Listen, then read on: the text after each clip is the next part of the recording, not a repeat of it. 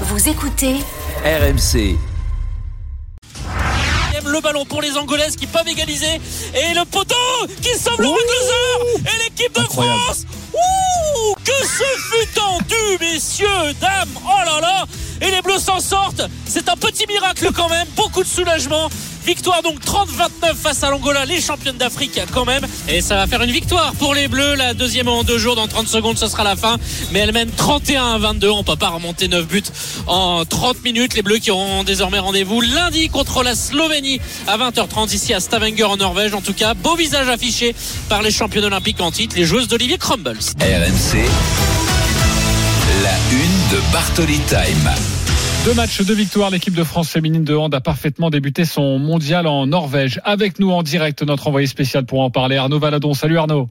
Salut Jean-Christophe, salut Marion, salut à tous. Il y a eu une entrée euh, difficile, délicate face à l'Angola, puis une belle victoire face à l'Islande hier. Surtout, le principal Arnaud, c'est que les filles se sont rassurées et qu'elles ont les 4 points, 2 points par victoire. Donc pour l'instant le contrat est rempli. C'est vrai que jeudi contre l'Angola, une victoire étriquée 30 à 29 avec des sueurs froides puisque les Angolaises eh bien, ont heurté le poteau à une seconde seulement de la fin de la partie. Donc on aurait pu se quitter euh, sur un match nul. Mais finalement c'était juste voilà euh, un premier match lâché euh, Ensuite, les, chevaux, c'est ce qu'elles ont fait deux jours après contre euh, l'Islande. Elles démarrent parfaitement les Bleus, un 7-0 d'entrée euh, face aux, Islandaises pour finalement s'imposer 31 à 22. Désormais, il y aura la Slovénie lundi pour terminer ce premier tour ici à Stavanger en Norvège et ensuite une semaine euh, pour disputer le tour principal. Vous savez, c'est ces formules un petit peu toujours compliquées pour, pour le grand public et à l'issue donc de cette prochaine semaine, il y aura un quart de finale et donc ce ticket pour le dernier carré qui est toujours l'objectif naturel de cette équipe de France, championne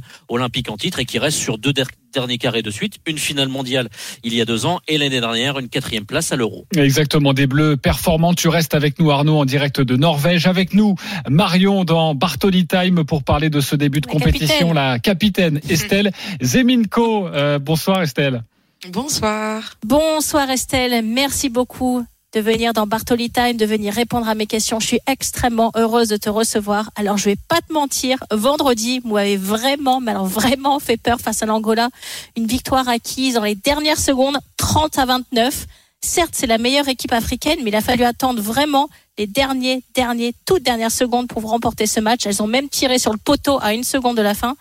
Est-ce qu'il y avait de la pression avant de commencer cette compétition ou c'était juste elles qui jouaient extrêmement bien? J'ai envie de dire un petit peu des deux. C'est vrai que c'est toujours particulier de rentrer dans une compétition. Il y a toujours euh, voilà cette euh, cette excitation du premier match où euh, tu sais que voilà tu pars pour deux semaines de compétition et que ça va être, euh, ça commence maintenant. Euh, on avait un petit peu de pression, mais c'est vrai que c'est quelque chose que ressentent toutes les équipes hein, de manière générale. Et puis en même temps, on tombe aussi sur un excellent adversaire qui est très très physique et qui est surtout bah, souvent très très en forme en début de compétition. Donc euh, le mélange des deux rend un match, voilà. Désolé pour ton petit cœur. le nôtre aussi sur le terrain était un peu tendu, je te cache pas.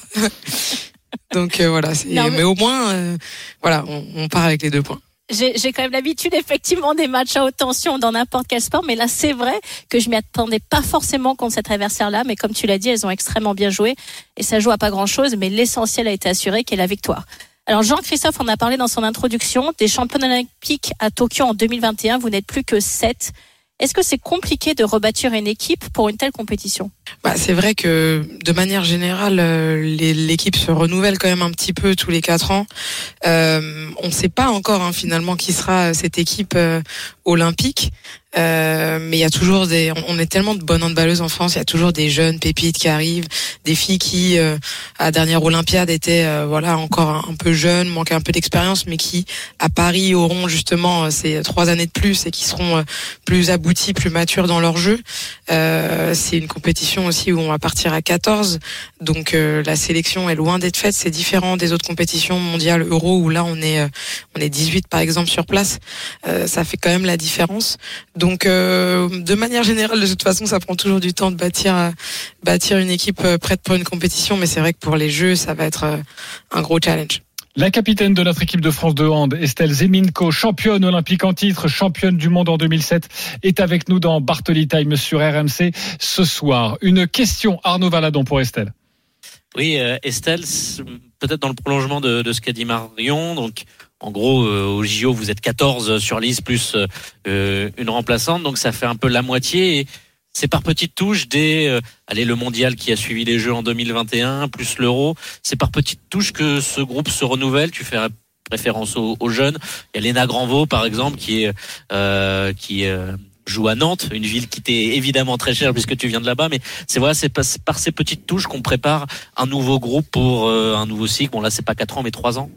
Oui, complètement. Euh, je pense que voilà, il y a, y a des jeunes qui sont observés euh, depuis depuis un moment, qui sont aussi testés par les sélectionneurs pour commencer par des stages. C'est là aussi que ça commence. On s'entraîne beaucoup ensemble. Donc voilà, pour voir un petit peu celles qui seront capables de relever le défi d'une compétition. Et puis certaines qui vont jusqu'aux compétitions, comme, euh, comme tu le disais, Elena, par exemple. Euh, et je pense que c'est euh, à travers la confirmation lors d'une compétition, justement, que, que Olivier fait ses choix pour, pour les Jeux Olympiques. c'est quand même euh, une compète où on, sait qu'il y a besoin d'expérience, il y a beaucoup de stress. Alors là, en plus, euh, à Paris, ça va être euh, démultiplié. Donc j'imagine qu'en tant que sélectionneur, c'est rassurant d'avoir des joueuses qui ont déjà performé sur un euro ou sur un mondial pour construire son collectif Jeux olympiques. Alors Estelle, j'ai une question euh, qui euh, m'a travaillé pendant quelques jours. Bon, j'arrive à bien dormir hein, et tout va bien pour le cœur de, de Marion aussi, mais euh, je voudrais te faire écouter quelque chose. C'est ton sélectionneur, Olivier Crumbles, qui, euh, depuis le début de la compétition, mais aussi parce que les journalistes posent ces questions, euh, savoir si cette euh, Coupe du Monde, ce mondial, c'est une vraie compétition. Ça l'est évidemment, mais si elle sert pour vous, surtout, à préparer les JO. Voici ce qu'il dit, il a beaucoup parlé de, JO avant le début du mondial. J'ai tendance à, dire toujours que les Jeux, c'est cinq fois plus important qu'un mondial, et que les Jeux à, à la maison, c'est cinq fois plus important que d'autres Jeux. Donc si je me souviens bien, cinq 5 x5, ça fait 25. Donc ça va être 25 fois plus important que d'habitude.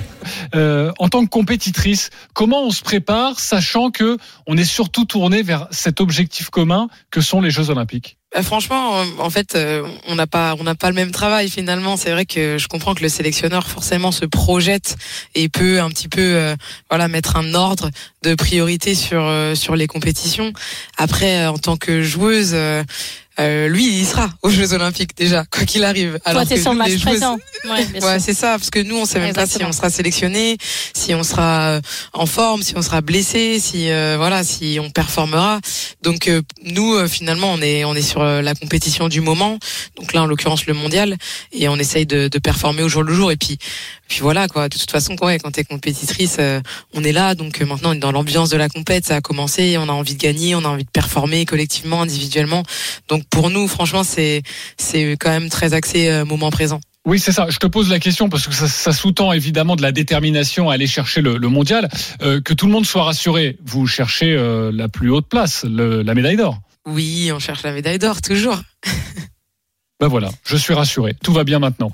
Euh, Marion, une question pour Estelle Zeminko qui euh, nous fait euh, le plaisir d'être avec nous ce soir dans Bartoli Time. Alors moi, tout d'abord, Estelle, je comprends bien évidemment ton état d'esprit parce que j'ai joué aussi au plus haut niveau et qu'on est forcément focus uniquement sur le prochain match parce que c'est la seule manière d'arriver à bien se préparer et finalement d'être aussi au top pour chaque compétition qu'on va jouer. Donc je comprends totalement cet état d'esprit et j'aimerais justement revenir avec toi sur ce match contre l'Islande où les Islandaises ont mis plus de 9 minutes pour inscrire leur premier but.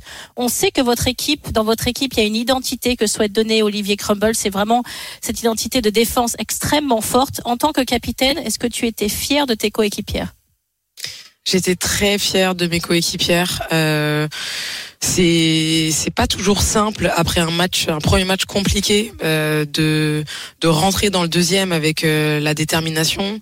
Euh, alors l'envie, on l'a toujours, mais on a toujours des bons adversaires aussi. Euh, donc euh, rentrer comme ça dans le match, je trouve que ça en dit long sur notre identité d'équipe.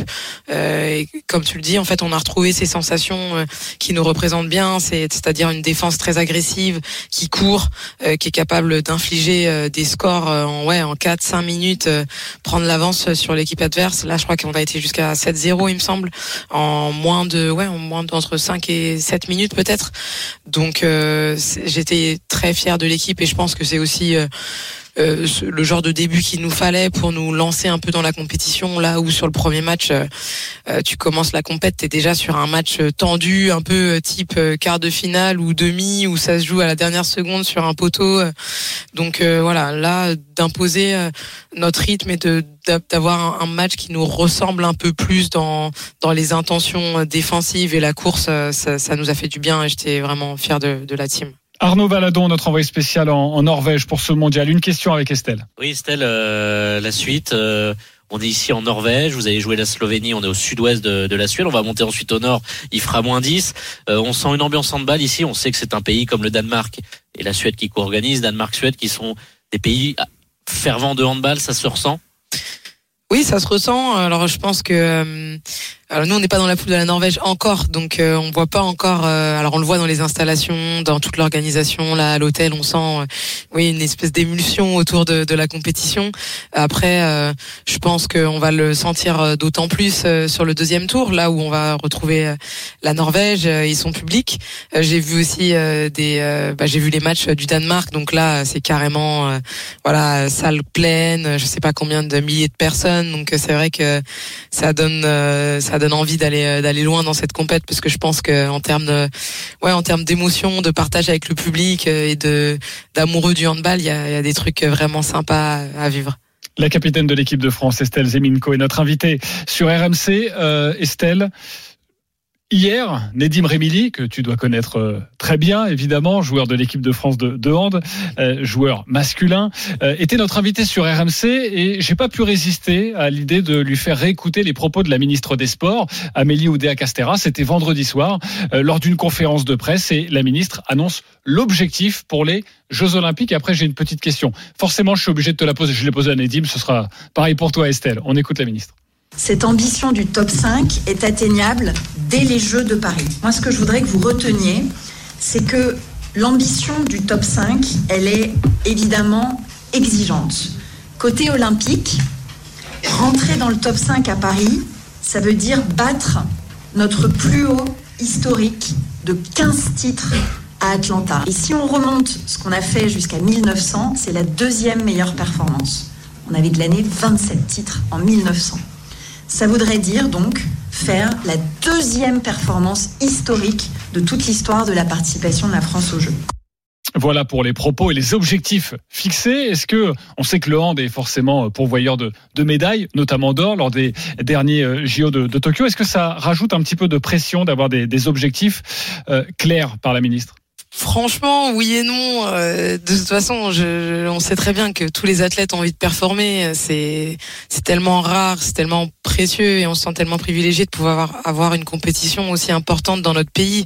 Euh, voilà on travaille tous euh, énormément. Euh, alors dans le handball encore, c'est c'est un peu différent. On peut faire plusieurs Olympiades, mais je je sais à quel point dans certains sports, euh, voilà, il y a il y a un timing aussi à respecter de préparation pour être prêt pour une échéance, une course. Enfin, c'est c'est tellement énorme comme taf que je pense que la pression on se la met tous les jours on a tous envie de, performer. Donc voilà après les objectifs sont sont clairs. Mais non je pense qu'on on se bat pour d'autres choses finalement en tant qu'athlète. Oui, parce que je crois qu'il faut 15 médailles d'or et à mon avis, l'équipe de France de hand, masculine et féminine, je crois que vous êtes compris dedans. Hein. Je crois qu'on compte sur vous, à mon avis. Ça, c'est sûr. oui, bah, on, répondra, on répondra présent, je, nous le souhaite vraiment. Allez, Mario, une dernière question avec Estelle. J'en suis certaine. Moi, je vais finir sur une question un tout petit peu plus légère, avec moins de pression. Je crois savoir que tu aurais ou tu aimerais devenir chanteuse. Tu as une passion pour la musique, je crois que tu joues de la guitare. Quelle est ta chanteuse préférée? Est-ce que tu pourrais nous fredonner un petit air? Oh, difficile ça. Oh là là Je croyais que c'était une question plus légère. Ah mais c'est très léger. C'est la musique. Tu as le droit de dire non. Tu as le droit de dire non. Euh, je vais, je, vais pas chanter parce que voilà, je, je viens de sortir de la sieste, je suis pas sûre de faire ma meilleure performance, je suis pas échauffée et je suis à la radio, donc euh, j'ai j'ai pas encore lancé ma carrière que là on me donne déjà un, oui. Euh, non, mais, un moment et si je le rate, elle, est, elle sera déjà avortée. Je peux pas prendre ce risque quand même, mais en tout cas c'est vrai que j'aimerais beaucoup chanter. Plutôt si quoi tu me dis que Ta chanteuse préférée, c'est Beyoncé. Tu sais, on met la chanson de Beyoncé et on y verra que du feu. On dira que c'était toi, c'était ta performance. Rihanna, je non, crois. bah, Rihanna. non, ma, chanson, ma chanteuse préférée, c'est pas Beyoncé, donc euh, ça va pas le faire. Aïe, Je aïe, aïe. c'est- Rihanna, c'est. Rihanna je crois, je crois. Mes sources me Non, disent que c'est Rihanna. je- Ah, si, franchement, c'est Rihanna, je- Estelle. Je- non, non, j'aime beaucoup Rihanna, ceci dit, c'est vrai. Bon. Non, j'ai pas forcément de chanteuse préférée, mais euh, mais euh, voilà, je vous enverrai peut-être un petit quelque chose quand j'aurai enregistré un truc sympa. Alors Si tu sais quoi, je te propose quelque chose Estelle, comme ça il y aura moins de pression, ce sera préparé. Euh, le moment où tu arrêtes, ta... bon, t'es encore jeune, hein, mais le moment où tu arrêtes ta carrière, où tu as envie de te lancer, tu sais quoi, on t'accueille dans, dans Bartoli Time et on se fait un petit, euh, on se fait un petit show entre nous, on est que oh, quelques millions euh, à écouter euh, Marion Bartoli. ça, ça te va? Exactement. C'est noté, avec grand plaisir. N'oubliez pas, hein, parce que moi, j'oublierai pas. Ah, On ne va pas Ah oublier. non, on n'oubliera pas, ça on, c'est certain. on compte sur toi et aussi la ministre sur les médailles d'or. Merci beaucoup Estelle, Zéminko Merci à d'avoir été avec Merci. nous et à Bonne bientôt. chance, Estelle. Bonne chance. Merci beaucoup. Et on va se quitter sur du Rihanna. On revient dans quelques Mais oui. instants avec Marion Bartoli. ça met Bon. l'ambiance. Oui, Estelle n'a pas. on va peut-être demander un nouveau jingle pour la saison prochaine à mettre Oui, Rihanna. euh, on va payer quelques droits là-dessus, à mon avis. À 19h47, on se retrouve dans quelques instants avec Jean-Louis Tour, qui est au Vélodrome pour Marseille-Rennes. C'est la grande soirée à partir de 20h ce On soir. écoute, Jean-Louis, sois prêt. Et puis euh, le coffret RMC aussi, un grand gagnant dans quelques instants. À tout de suite.